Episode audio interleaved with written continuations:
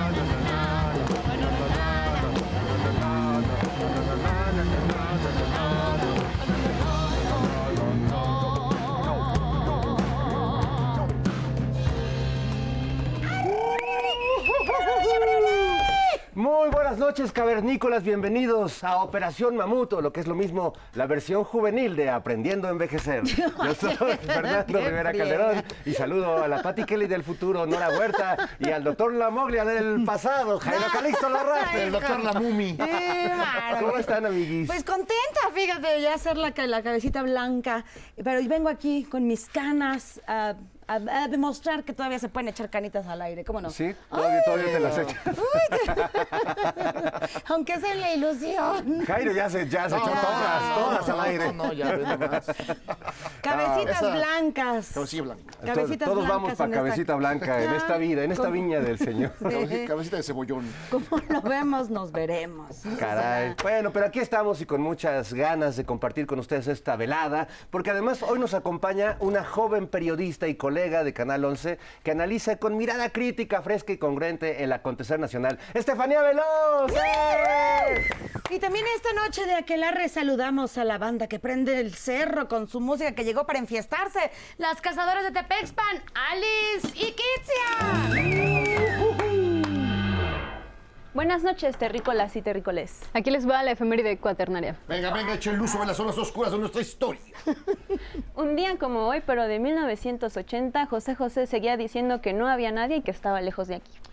A, a ver, pero espérense, según la canción esta de eh, Me estarás buscando cada 20 de abril y dirás que no hay nadie. que- Nadie que- O sea, la, la canción dice que esto sucedió un 20, 20 de de abril. Ah, sí, Fer, pero la borrachera duraste el 24.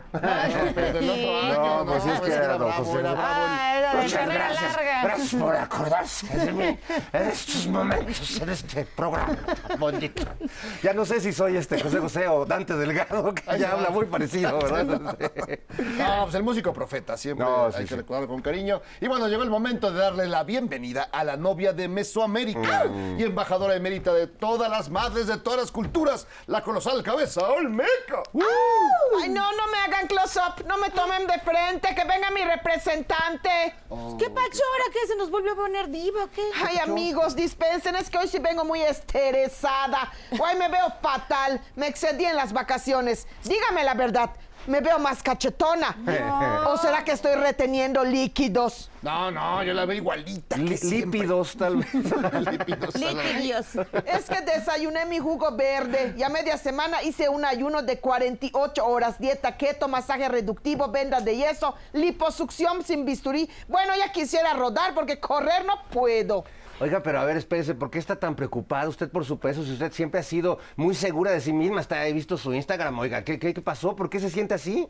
Ay, es que la verdad temo que me vea chumel y use mis kilos de más para hacer un chiste malo. No, no. Bueno, es que eso sí está. Pero a ver, ¿para qué ve a Chumel, hombre? Ese señor nomás hace comentarios malos. O sea, de verdad, no, no, ni se mortifique por él. Sí, cierto, ¿verdad? Hay clasistas, racistas, misóginos, homofóbicos y últimamente gordofóbicos. No, no se preocupe por los kilos de más. Eso, como se dice, pues con la dieta se quitan. Ay, a Chumel, ¿cómo se le quita lo patam? No, pues ni le haga caso. no, apéguese a la frase, si no es tu cuerpo, no opines. Y además, más vale que sobre a que eso sobre. Ay, qué bonito, qué bonito, tienes razón. Sí, yo siempre he sido muy body positive, ¿verdad? Aunque francamente ni body tengo. Oh.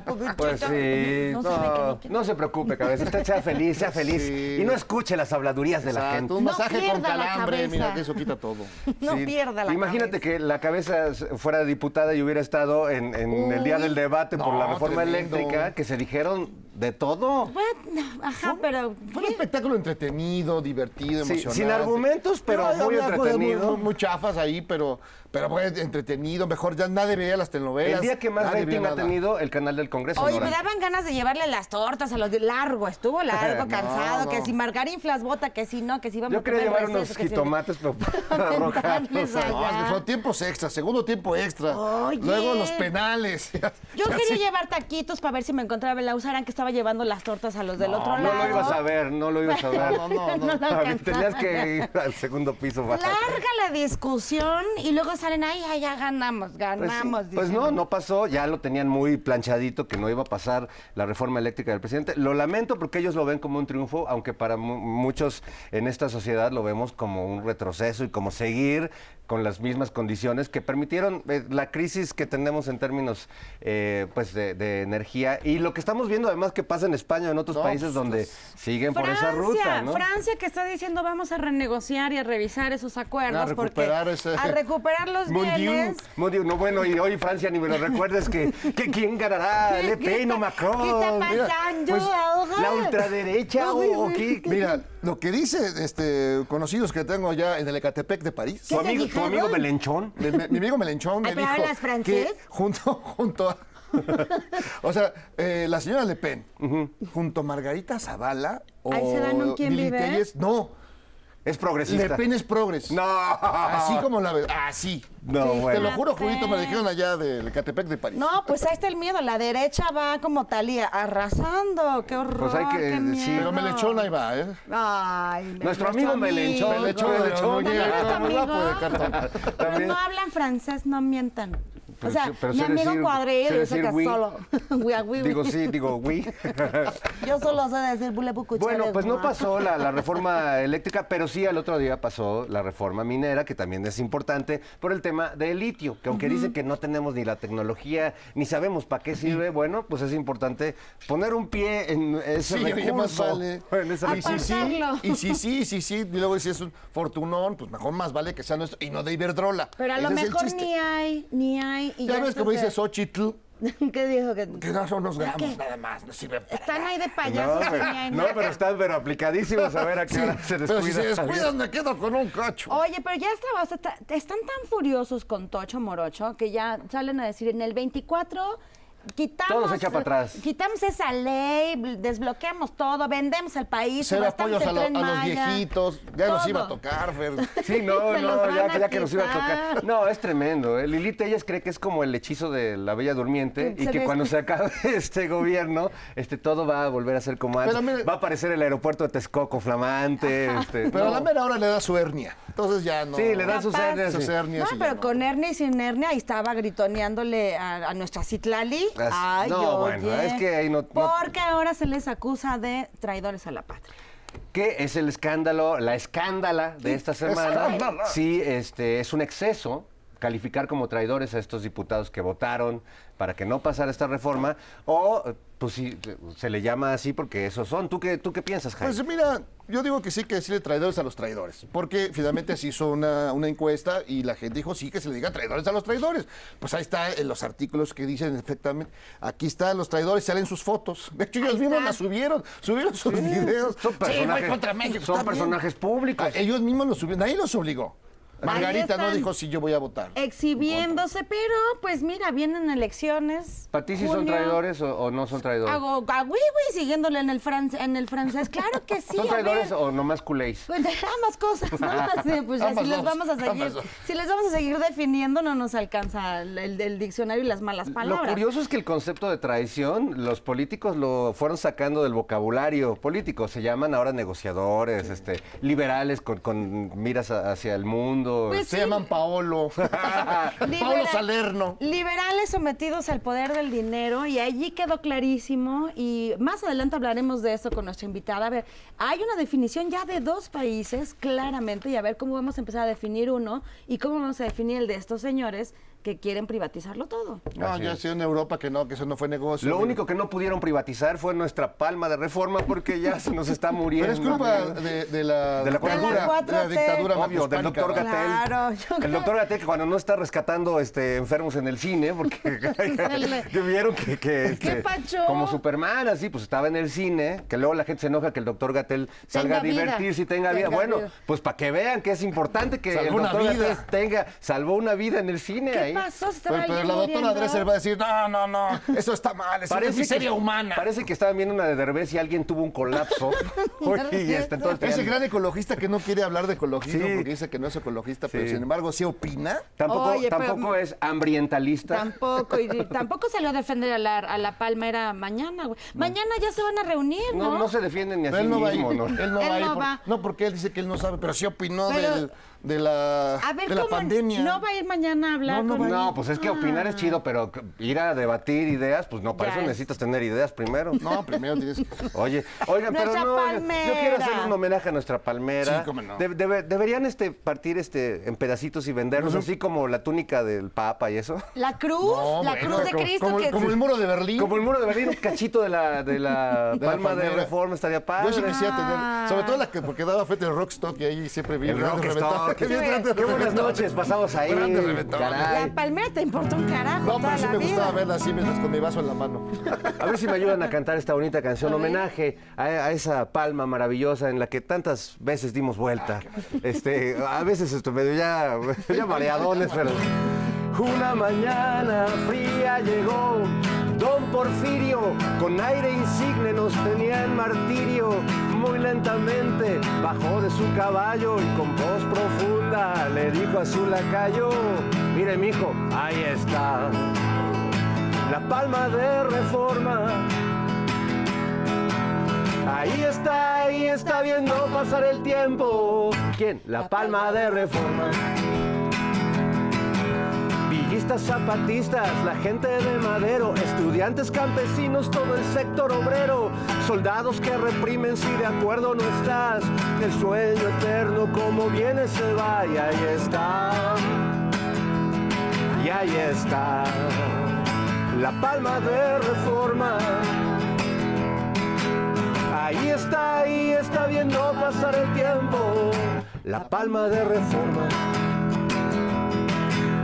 Un día la zona rosa se llenaba de gente y en el 68 todo fue diferente. Un tiempo esa palma vio la cruel represión hasta que un día pasó por ahí la oposición y ahí está. Y ahí está la palma de reforma. Ahí está, ahí está viendo pasar el tiempo, la palma de reforma. La miro pues ahora nos dicen que se muere. Le harán un homenaje antes, que se entere. La palma nos mira, nadie la engaña. Toda la vida pasa por su mirada.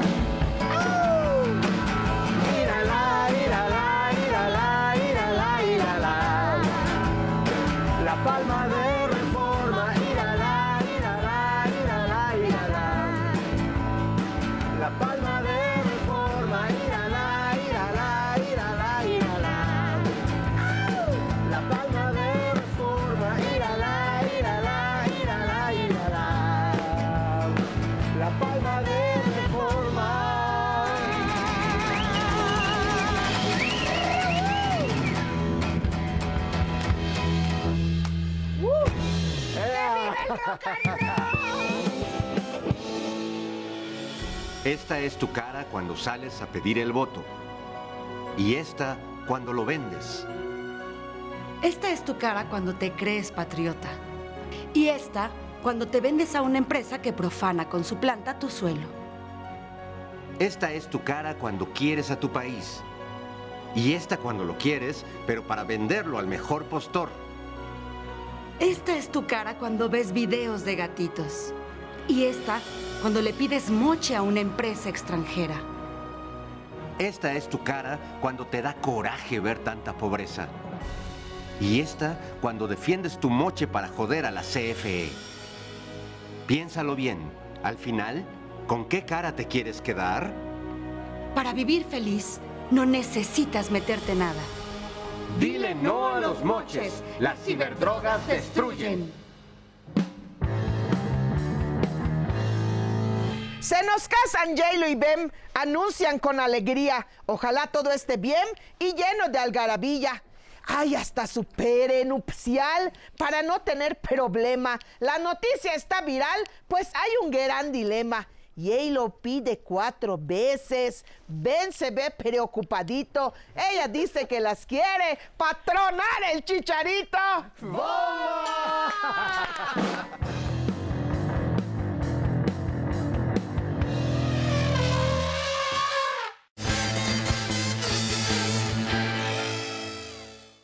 Buenas. Pues esta semana hubo un debate que si le ponen Amlitio o Litiomex al organismo que va a administrar el litio. Pero ya dijo el presidente que Amlitio no y que Litiomex pues tampoco, porque ya otra empresa se llama así.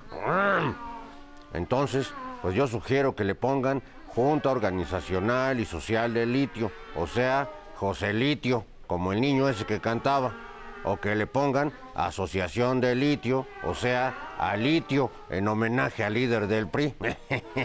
no, no, no es cierto. Uh, ya hasta se enojó el fetiche de peluche. Miren, ya se va muy digno. Gato, payaso. Yo solo estoy poniendo otras propuestas sobre la mesa.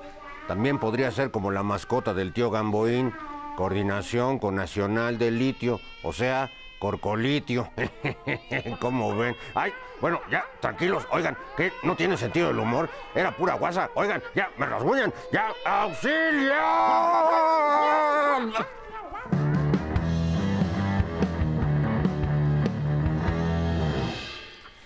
Bueno, ya estamos de regreso en operación. ¡Vamos! ¡Vamos! Y es momento de recibir aquí en la Piedra de los Sacrificios a una analista, periodista y compañera de Chinampa que trajimos con engaños, pero de buena fe. Un aplauso para Estefanía Veloz.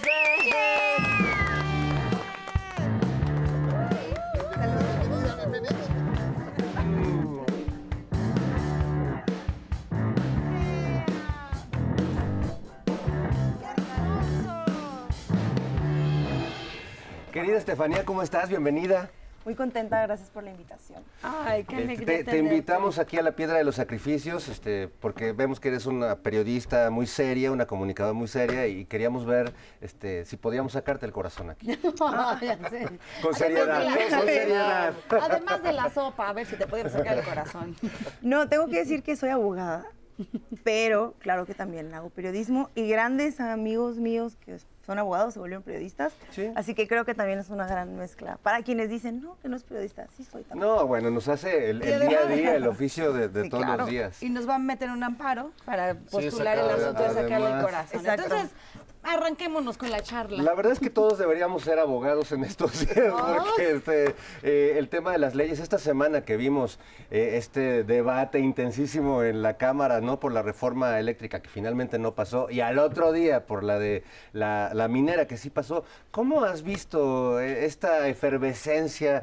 De estos debates, que a veces no son debates porque no hay muchos argumentos, hay más bien muchas descalificaciones y, y cuestiones así, pero también platicábamos hace rato que tal vez nunca el canal del Congreso había tenido tanto rating como, como durante esa sesión, ¿no? Una sesión larguísima, eterna, una discusión de descalificaciones y no de temas técnicos.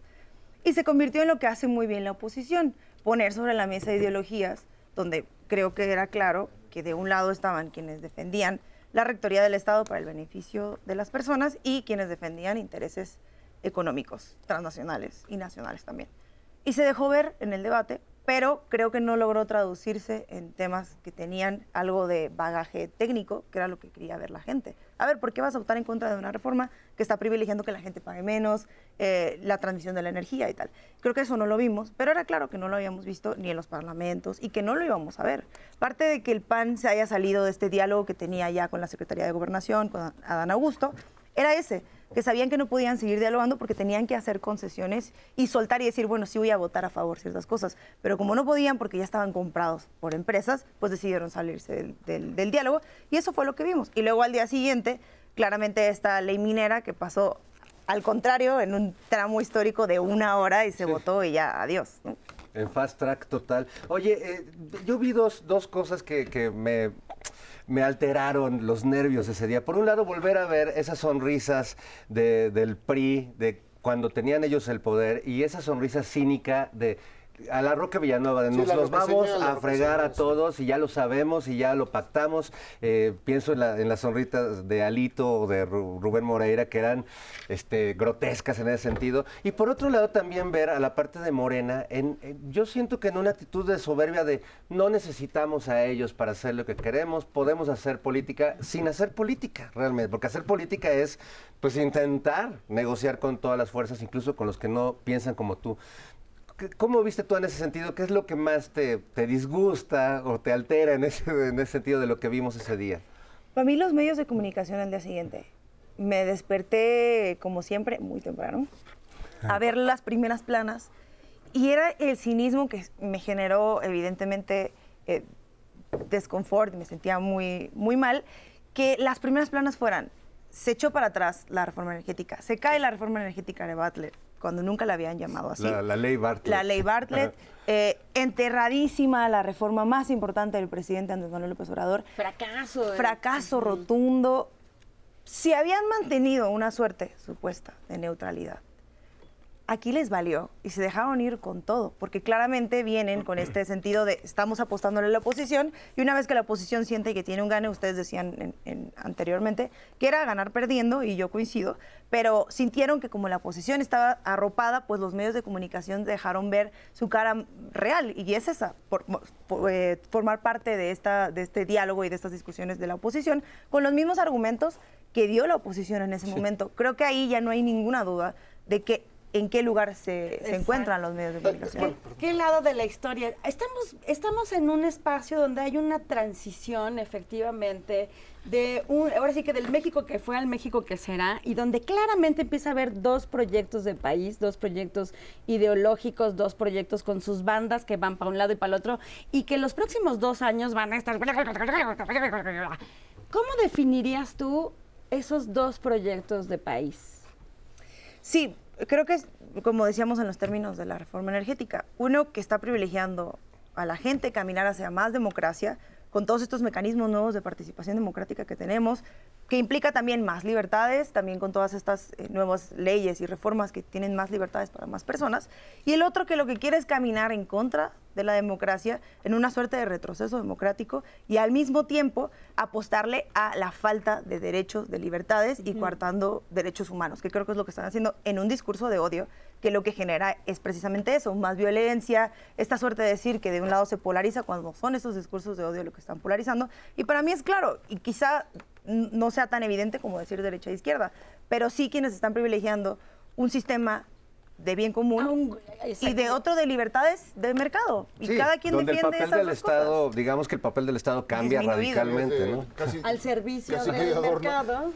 Ahora, digamos, se, se divide un poco todo entre traidores buenos y traidores malos. Los traidores buenos, pues, son los que lucharon en contra de la reforma y que eh, se armaron todo un, todo un show de, de heroísmo ahí, ¿no? Y los malos son los que eh, quieren estatizarlo todo y que todo y que no haya ninguna ningún, ningún- de entrada de, de la buena gente de, De los intereses de las transnacionales. de Iberdrola, De y de- Iberdrola, oye, y pues, demás. Malora. ¿Y tú crees que se debe mencionar así? ¿Son traidores y no traidores? ¿Deberían de... ¿Está bien esta, este debate que hay ahorita? ¿O es un O es exceso? puro odio desde la mañanera. Yo creo que sí. Además, me creo que a todas las personas que estamos en la mesa nos ha tocado ver desde dónde viene el discurso de los traidores y de los entreguistas. Y es de una suerte de reformas y de procesos históricos donde han ido privatizando absolutamente todo lo que han podido. Y creo que eso sí les merece este mote de ser traidores de la patria porque se los ha puesto la gente. Si tenemos un presidente que viene de los movimientos sociales y lo dice en las mañaneras, pues claramente es porque viene de escuchar a la gente y de, de construirse en esos movimientos sociales. Esto no es nuevo. Y creo que su desconocimiento de los movimientos sociales Claro. les hace pensar, a mí nunca me habían llamado traidor en tu cara. Claro, a lo mejor a no te lo habían no dicho. recorres, no andas por los, por los lugares. ¿Por qué por- no te asomas a lo que dice sí. la gente? Sí, pero y se les ha dicho. Además no es algo nuevo, digamos, en la política mexicana. Ha habido muchos traidores en la política mexicana. Eh, hemos hablado mucho de Juan Nepomuceno Almonte, el hijo de Morelos, que fue de los que negociaron ir a entregarle la corona de México a Maximiliano. Eh, a él, Benito Juárez, le, le llamaba traidor y le llamaba espurio. Antes que a Felipe Calderón, No me digas. ya es- le Ya decía Juárez espurio. a Juan original. Porque era- eran actos de franca traición y en momentos de, de debilidad política que fácilmente podían aprovechar en ese tiempo pues otras, otros imperios colonialistas, ¿no? Ahora, pues bueno, hay otras razones, pero en el fondo es lo mismo, entregar el patrimonio, entregar la soberanía. Mirar por el privilegio solo de unos cuantos, pero mencionas algo, había debilidad política. Y en este momento no hay debilidad política. Hay una banda que se está eh, poli- que está politizada y que está activa, que quiere salir a la calle, que quiere encontrarse, que lo- hago el paréntesis muy rápido porque me parece muy bello que la gente em- empecemos como a organizarnos y a salir y a hacernos visibles y a, y a defender lo que tengamos que defender, ¿no? Y a identificarnos con quienes representan lo que pensamos. Se vale, porque nos han jugado mucho tiempo esta idea de la neutralidad, de sentarnos a ver personajes que tienen programas de televisión, por eso yo celebro estos espacios en televisión pública, que tienen programas de televisión en, en empresas privadas, donde salen a vendernos esta idea de que son neutrales cuando tenemos años viéndolos, Ah, que claro. no son neutrales, que no son objetivos, que tienen una ideología clara y que nos la quieren imponer. Y hoy por fin, o por lo menos en estos últimos tres años, hemos tenido la libertad de decir, a ver, yo no voy a consumir esto porque no me gusta, porque no me identifico. Y si eso me hace escuchar noticias que me quedan bien a mí, con opinadores que me quedan bien a mí, opinadoras, pues entonces adelante. Y creo que eso ya no les gusta, por eso están en este tema de la polarización y han querido jugar con este tema de las, de las fake news y utilizar estas primeras planas para tratar de meterle a la gente esta idea de que quienes están haciendo lo mal son las personas que gobiernan, que solo hay un poder, que es el político, sin mencionar el poder económico. Y eso me parece bueno de este momento. En Estados Unidos existe esta casi como si le fueras a un, a un equipo de fútbol. Yo soy, supongamos, ¿no? liberal, eh, demócrata, veo CNN. No hay manera de que tú me hagas ver Fox News y ahí me identifico y casi milito con el programa que veo. Y eso está pasando en México y me gusta. Me gusta porque nos está obligando a tener una pluralidad más grande. Si la mitad de la población quiere ver algo, pues tienes que dejar de producir un contenido como el que hacías antes, mintiéndole a la gente, metiendo tu agenda personal y protegiendo intereses económicos. Fuera máscara. Bueno, pues, ay, ay, que- espérate. no, no, no, otra vez, caray. Ay, mi- No, pero bueno, viene de fiesta. Sigue celebrando que no pasó la reforma eléctrica. Pues no pasó, pero lo que sí pasó fue la transferencia, donde le depositaron el moche de Iberdrola. Yo creo que sí, Eso le- ¿eh? Oye, y después de consumar la traición, todavía dice que, que- que- que está en Campaña medio de de una odio, campaña de campaña odio. Ay, Dijo viejo payaso. payaso. Además, ni necesita campañas para ser odiado. Váyanse de aquí, señor, ya siéntese. Sáquese de aquí, falta su sáquese. playera de odiame más. Ódiame más como, la- como Como la americanista. ¡Ay, sexy! Por lo menos tráete un globo, mi Nora. Mira, ya, le- ya le chingué un globito.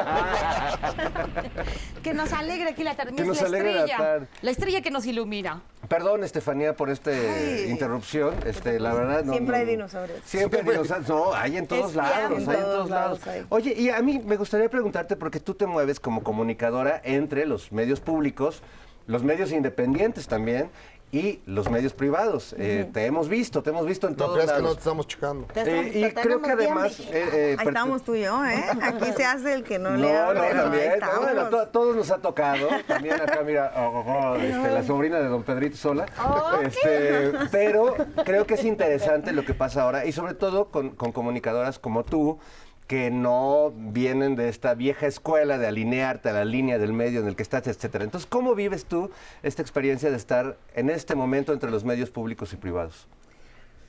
Primero, cuando empiezan a abrir estos espacios para personas que somos abiertamente de izquierda, que pensamos diferente, que no tenemos miedo a decir lo que pensamos, fue porque claramente venían arrastrando esta necesidad de reflejar lo que la mayoría pensaba. Veníamos de un proceso electoral con 30 millones de votos y pues claro que no, como decíamos hace un rato, no podían seguir replicando la misma narrativa. Y abren estos espacios. Entonces, claro que entrar en una manera de ustedes me necesitan a mí, no yo a ustedes, Exacto, porque lo porque que necesitan es pluralidad. Les enchulas el programa y el discurso. Exactamente. o sea, le subes el nivel al asunto. y, y les, y les prestas este espacio para decir somos plurales porque estamos invitando gente de otro lado. Y así no han, creo yo, que se han sostenido también en no pe- impedirte decir ciertas cosas, por lo menos a mí nunca me ha pasado.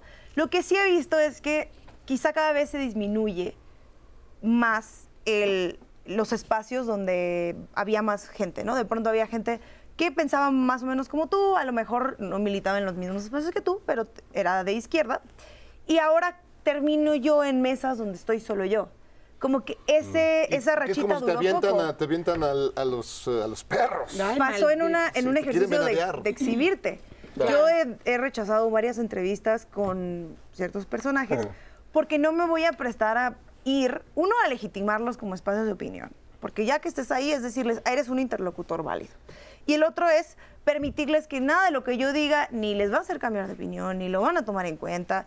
Lo único que van a hacer es intentar exhibirte y tratar de, de- de que- hacerte quedar mal. Te terminan echando un montón, incluso el conductor que te invita al programa, ¿no? Exactamente. Que- Entonces ya te- eres ya el conejillo ahí de indias al que todos le están este, troleando. para decir, miren, todas las personas que son así piensan igual y, son aléjense malas. y son malas. 8 de marzo. Y se enojan además cuando todos les echamos montón, ¿no? Porque prueban también la paciencia. A mí también me ha pasado. Yo ya tampoco acepto esas invitaciones porque Claro. sé que, veo que son claramente pues provocaciones para que... Y es otra vez seguir replicando, miren, miren cómo el país está polarizado, miren, miren cómo se odian, miren, miren cómo unos salen a defender con garras y, y con hernias y todo, la, la además, verdad absoluta. Lo que Claro. muestran invitando a más personas de un lado político, pues es como decir, nosotros somos más. O sea, lo que ven en pantalla es lo que está en la sociedad. Hay una Estefanía por cada cinco Lo que Leo Cinco, Zuckermans. cinco losanos. Se vende pan caliente.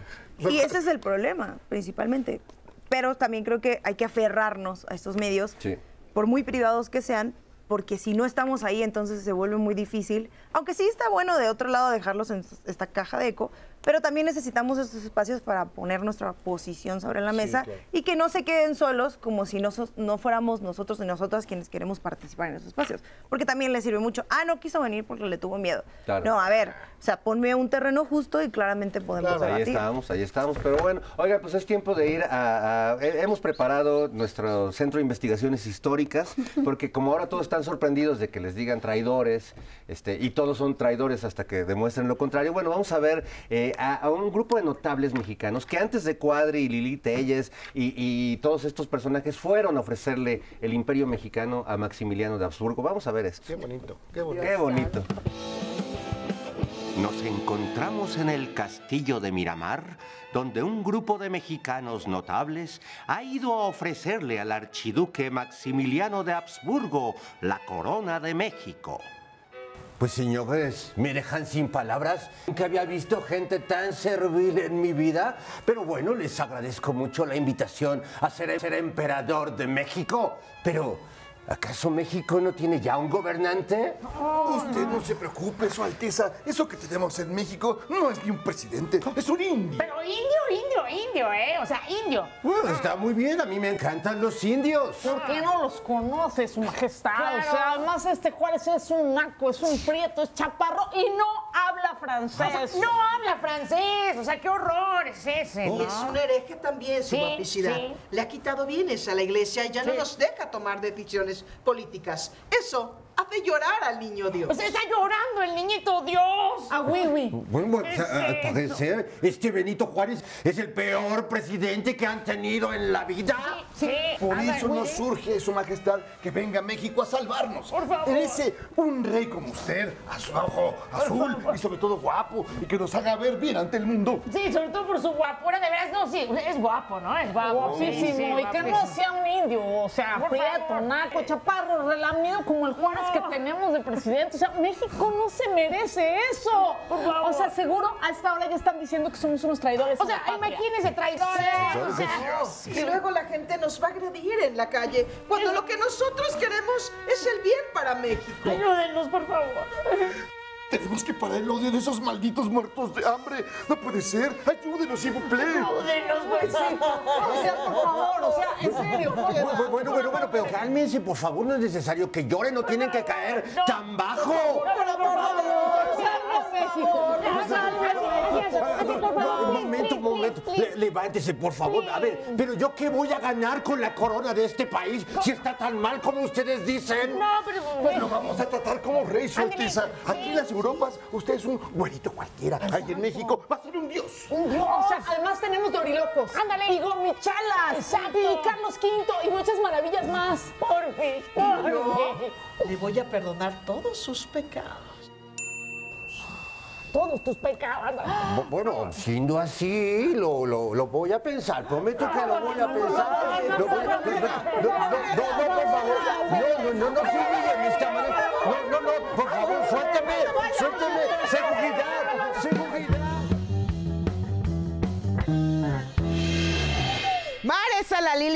Siempre anda renojada. Ay, Lili, qué pesada eres. De la paz no sabes nada. Pelea con este y con aquel, con Citlali o con Narro. Del Senado hace un burdel con argumentos bizarros. Ella se siente perfecta. A todos les tira bola. Mejor que se dé la vuelta, no sea que pise su cola.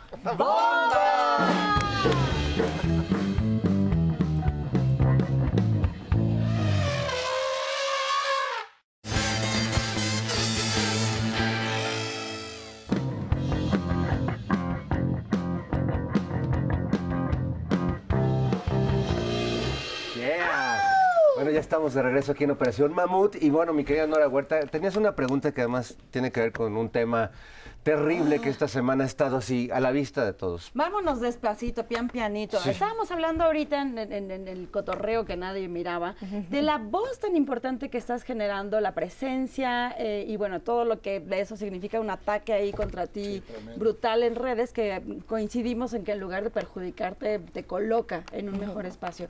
Algo ha ocurrido en tu vida seguramente para acercarte al feminismo, porque además te defines como una mujer feminista, abogada, periodista, correcta de la 4T, en el movimiento, o sea, ya fregona por donde te miremos. ¿Qué te hizo voltear al feminismo y qué es para ti el feminismo? Primero fueron dos situaciones. Una, la militancia en la izquierda, en donde empecé a notar que éramos las mujeres quienes estábamos empujando el movimiento, que estábamos siempre de frente, pero que no se nos daba el papel, de, no se nos daba como el papel de importancia que teníamos, no se nos dejaba participar de la misma manera, no se nos dejaba hablar en templetes, siempre era, sí compañera, pero primero nosotros, luego ustedes, siempre postergando esto que representábamos nosotras y me empezó a generar dudas. Después hice alguna, algún trabajo cuando tenía 18 años con Lucha Castro, que es esta activista de Ciudad Juárez, Y con ella entendí este otro lado del machismo, que es la violencia machista y todas las violencias patriarcales que terminan en asesinatos, desapariciones. Y empecé a meterme mucho con organizaciones, con compañeras, y ahí entendí que lo que me pasaba no era casualidad, o no era porque así era la vida, sino que era porque soy mujer y tiene un nombre, y se llama machismo y misoginia. Y todo en mi vida empezó a alinearse, y la verdad es que una vez que entendí que el feminismo era mi primera militancia, en lo que yo me identificaba, cómo acomodaban todas las piezas en mi vida, sí creo que le debo muchísimo a un movimiento que me salvó la vida. El feminismo me hizo darme cuenta de, a ver, por aquí no, porque aquí hay acoso, esto no está bien, hablar sobre lo que no me gusta, decir no cuando es no. Y sí le debo mucho a este movimiento que me ha acompañado. También que he visto cómo acompaña y arropa a otras compañeras, que me ha dado identidad, por un lado, pero que me ha ayudado a entenderme a mí misma, a encontrarme y a saber qué, qué, lugar ocupo en el mundo y cómo quiero que sea el mundo. Porque para mí el feminismo al final es eso, un movimiento que lucha por erradicar las desigualdades contra un sistema opresor y no contra gente oprimida. Y, y, contra un sistema que creo que mientras más crece el movimiento feminista, este sistema machista se ve amenazado y, y se pone más violento. Lo que hemos visto, o por lo menos ahora está visible, esta semana justo platicamos hace rato sobre el caso de, de Devani, que fue, quedó muy clara la incompetencia de las autoridades, del sistema judicial y que pues sin la participación de la sociedad en realidad esto no, no, no funcionaría, no sucedería. ¿Cómo, ¿Cómo, viste a partir de este caso tan terrible que además dejó ver otros casos uh -huh. que estaban ahí en el olvido y que gracias sí, a la búsqueda una, de Devani encontraron a cinco, a cinco no, mujeres la más? de la pareja Ah, Claro. Sí, el, el uso político de, de, de, de la León, tragedia. De, Fosfoleón. La incompetencia de la fiscalía, pero también este asunto que tiene que ver con la estructura eh, del patriarcado, ¿no? Porque es, ah, no, es responsabilidad, ya está de Andrés Manuel también, eh, que se haga o no se haga, que asesinen o no 10 mujeres en este país. Uh -huh. ¿Qué es lo que hay detrás de esta violencia feminicida? Uno que en el tema de Devani rompió una conversación que ya venía muy viciada, de las manifestaciones feministas, donde las discusiones ya en el ámbito público eran más que si hay confrontaciones dentro del movimiento feminista, que si las compañeras trans, que si rayan paredes. Que si las estatuas, que si... Que si las estatuas, nos habíamos encasillado en, en un espacio, en un discurso circular sobre eso.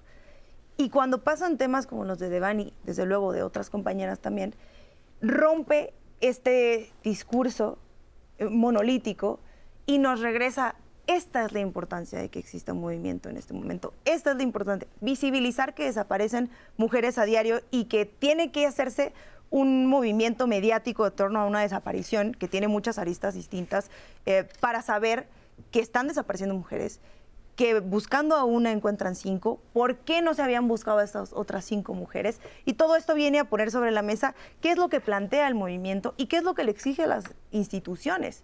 Y es eso, tener una responsabilidad de búsqueda, de protocolos, de prevención, unas autoridades que estén a la altura de tener esas conversaciones, de que vivimos un momento de suma violencia. Por un lado, lo que decía Fernando, que para mí es claro, es casi la violencia que vivimos en México ante el movimiento feminista y la emancipación de las mujeres se puede ver como una pareja donde una mujer quiere dejar a su marido. Entonces, mientras al principio hay resistencias y dice, yo, tú no me vas a decir a qué hora salgo, estoy ganando mi propio dinero, cuando empiezan a ir que ya se quiere, ver que ya se quiere ir, es donde empieza la violencia más ruda y es donde empieza de verdad los asesinatos y donde los feminicidios.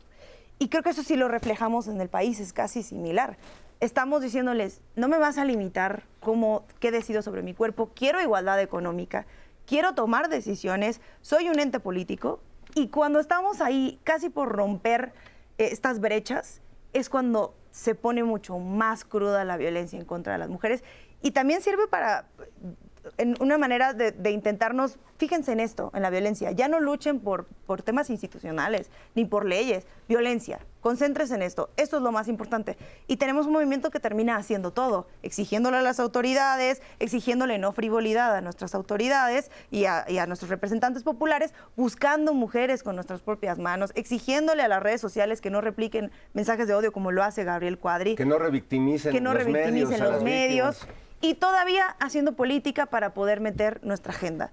Es cansado, es cansado y complicado, pero por eso creo que el movimiento lo que tiene, lo que necesita es estar en esa esfera de toma de decisiones institu- institucional. Y claro que hay muchos feminismos. Yo creo que eh, no es un movimiento homogéneo, es heterogéneo y se construye de muchas visiones. Pero si no logramos salir de la idea de que lo único que importa es la violencia, desde luego es lo urgente, porque hay si- seis mujeres desaparecen al día y 11 son asesinadas. Nos da una suma bastante alta de, la- de las probabilidades que te dan desaparecer al día siendo mujer. Pero luego también que no se nos vaya ahí nada más la construcción, sino exigirle a los medios. Creo que tiene que ser algo parejo para que podamos sí lograr y permear en la sociedad y no sea nada más, miren, pobrecitas mujeres que las están matando. Si no estamos ahí en la mesa de decisiones, sí se va a poner más complicado, creo, porque también la necesidad de emancipación no va a parar y no va a parar No. ahorita. Así que váyanse Estefanía preparando porque no, no va a parar. Y nosotros no vamos a parar porque tenemos que continuar con este programa y vamos a su sección favorita, la nocturnera con la estrella, cabecita de algodón. Vamos a ver. La estrella. Y no, no se va a llamar Amlitio. Yo ya les dije en mi testamento político que no quiero que nada lleve mi nombre, ni una calle, ni una estatua, mucho menos un organismo. Así te quería encontrar. Ahí es el señor Claudio Espantosa X.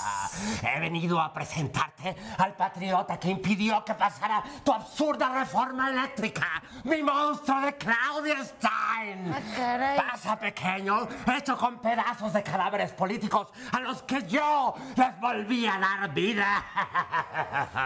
Moche, moche, moche. Asústame, Panteón. Si esto es puro retraso con hueso. Bueno, sí se ve infladito. Bueno, ya sabemos que le inyectaron un buen billullo. ¿verdad? Joder. Será lo que quieras, pero con esta criatura te vamos a vencer en el 2024, porque terminas y te vas. Sí, eso es justo lo que voy a hacer. No, eso no es lo que vas a hacer. Tú te quieres perpetuar en el poder porque eres un autócrata o vas a querer poner ahí un títere para manejarlo a tu antojo. El león cree que todos son de su condición, man. Traidores a la patria. ¿Quién dijo traidores a la patria? Así que fuiste tú, criaturita. ya sabes qué hacer, pequeño.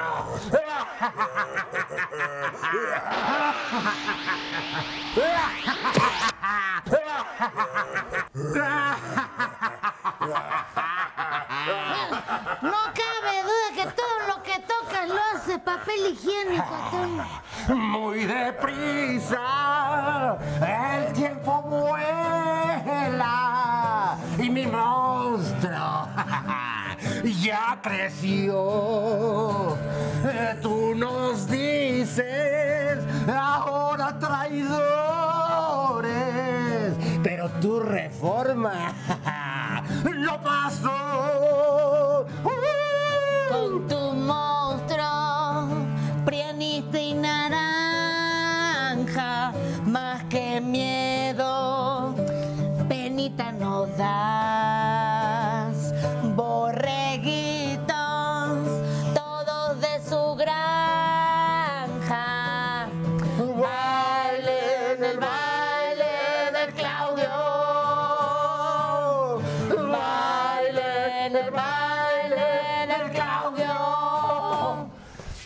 Echemos todo para atrás. Que vuelva a la derecha. Los bienes privatizar. Pura polaca, chueca. Los chairos a volar. El PRIAN va a regresar.